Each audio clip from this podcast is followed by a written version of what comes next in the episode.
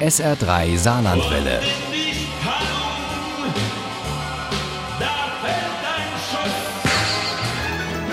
Der Krimi-Tipp. Morgen ist der dritte Advent. Weihnachten naht mit Riesenschritten und Weihnachtsmänner sind gefragter denn je. Die entsprechenden Agenturen können sich vor Aufträgen eigentlich kaum retten und auch nicht vor Stress. In der Realität und im neuesten Weihnachtskrimi von Elke Pistor. Der heißt Ein Weihnachtsmann für alle Fälle. Und Uli Wagner hat ihn mit großem Vergnügen gelesen. Im Leben der Josephine Jeschischek läuft manches anders als geplant. Die Kinder sind aus dem Haus, der Gatte aber auch. Da taucht plötzlich ein Mann auf, der dringend etwas mit ihr besprechen will. Aber da gehören bekanntlich ja zwei zu und Josephine will nicht. Doch dieser Herr Kessler von der international tätigen Erbenermittlung Kessler und Meyerbrink, der lässt nicht locker. Die berühmte Erbtante aus Amerika? Sie grinste. Nein, keine Tante.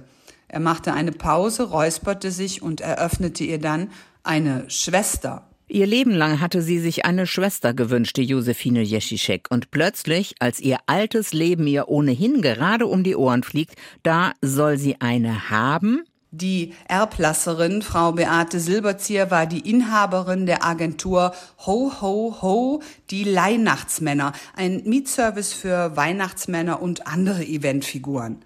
Diese Weihnachtsmänner, pardon, Weihnachtsmänner-Agentur der Beate Silberzieher hat ihren Sitz in Titzelsee, also JWD. Aber es hilft ja alles nichts. Josephine muss dorthin. Willkommen bei den Weihnachtsmännern, hob die junge Frau an. Mein Name ist Chandan Aydin. Womit kann ich Ihnen? Sie sah Josephine an und verstummte. Sie sehen aus wie Beate.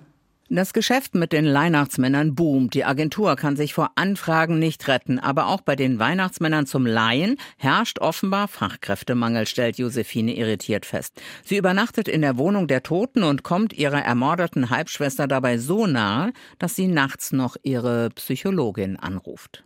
Ich sehe tote Menschen. Ich meine, dass ich meine tote Schwester gesehen habe. Sie stand vor mir und hat mit mir geredet. Und nun, kurz vor Weihnachten, gibt die Polizei die Leiche frei mit dem Hinweis, Fremdverschulden sei nicht eindeutig nachzuweisen.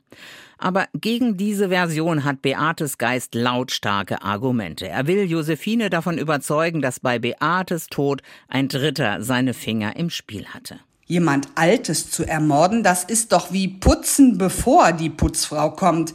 Sie will wissen, ob es Streit gab oder gar Feinde oder auch nur, ob wem etwas aufgefallen ist. Sie wissen ja schon, jede Kleinigkeit kann wichtig werden, wenn es um Mord geht, auch wenn die Polizei den Fall inzwischen zu den Akten gelegt hat. Und tatsächlich wird sie fündig bei Uwe, dem Nachbarn mit dem hübschen kleinen Buchladen. Ihr habt doch etliche junge Männer als Darsteller engagiert. Mhm.